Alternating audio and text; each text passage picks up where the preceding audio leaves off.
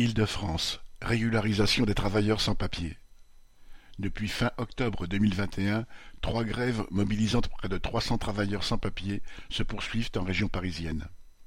Elles touchent RSI, une société d'intérim du bâtiment basée à Gennevilliers, DPD, filiale de la Poste pour le colis au Coudray-Monceau, et Chronopost, l'autre filiale colis de la Poste à Alfortville. Les travailleurs en grève réclament leur régularisation auprès des préfectures qui ne donnent pas suite. Venant principalement d'Afrique, ils ont fui des zones de guerre, le terrorisme et la pauvreté engendrée par le pillage de leur pays par l'impérialisme.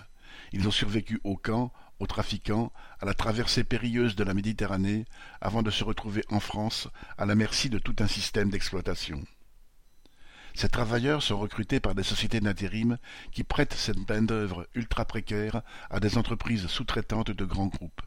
Mission Intérim ou De Richbourg Intérim, par exemple, fournissent du personnel à De Richbourg, l'opérateur qui assure le travail dans les locaux de la Poste pour les donneurs d'ordre Chronopost et DPD.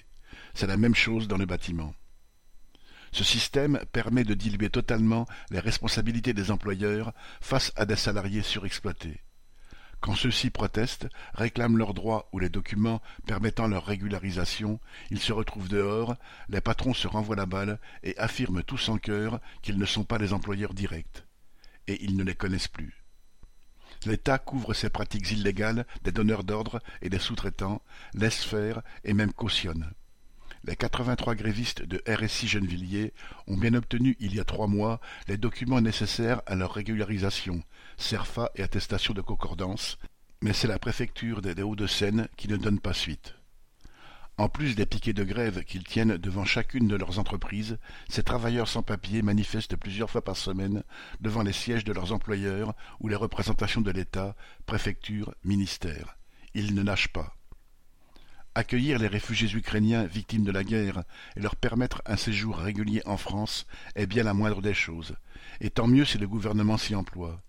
Il serait tout aussi indispensable de régulariser ces travailleurs africains qui ont fui eux aussi des persécutions ou la misère et qui contribuent par leur travail à faire fonctionner l'économie.